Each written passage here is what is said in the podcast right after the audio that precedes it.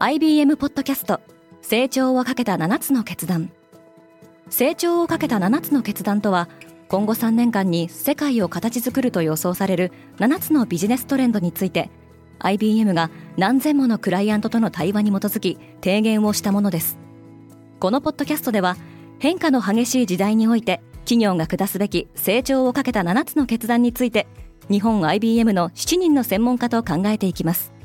今お聞きのリスニングサービスにてぜひフォローボタンからフォローをお願いします。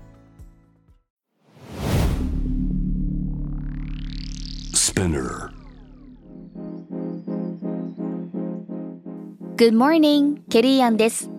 2月14日火曜日世界で今起きていること。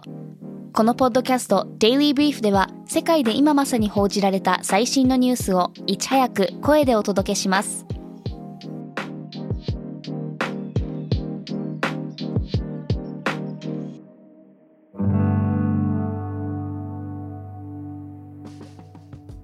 アメリカの少女たちはメンタルヘルスの問題を抱えている。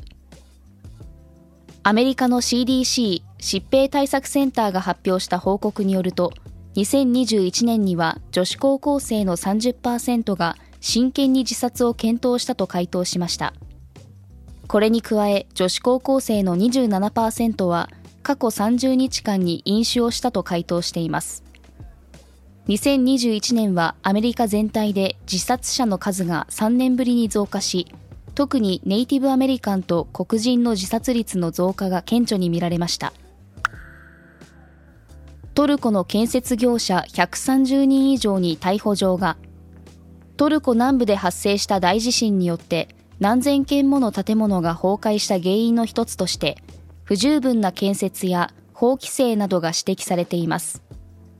トルコでは新規住宅や公共施設などについては高水準の耐震基準がある一方で古い建物に対する規制は後回しになっていたと複数のメディアが伝えています。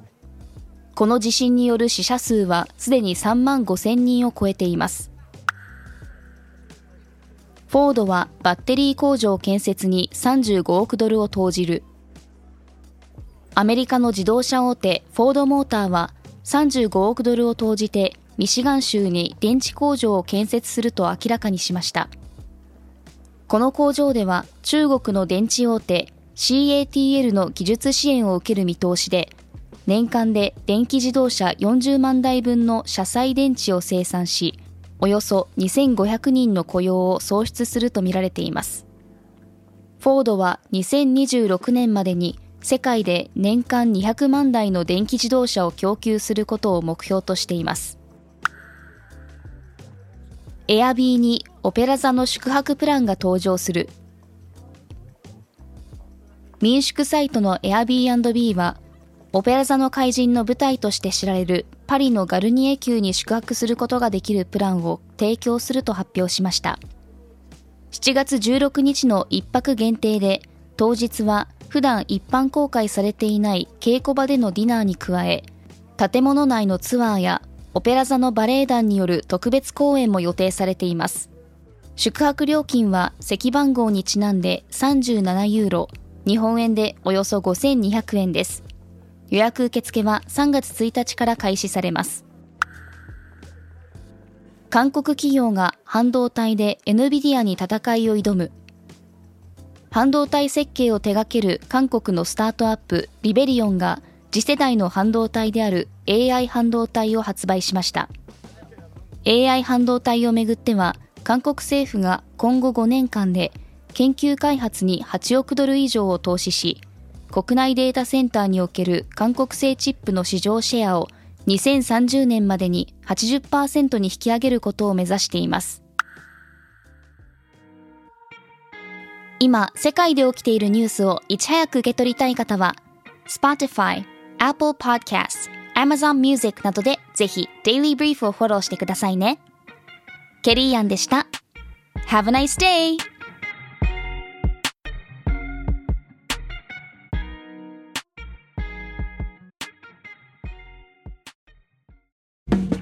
リスナーの皆様より多くのリクエストをいただいている話題のニュースを深掘りしたエピソードを週末の有料版で配信中です。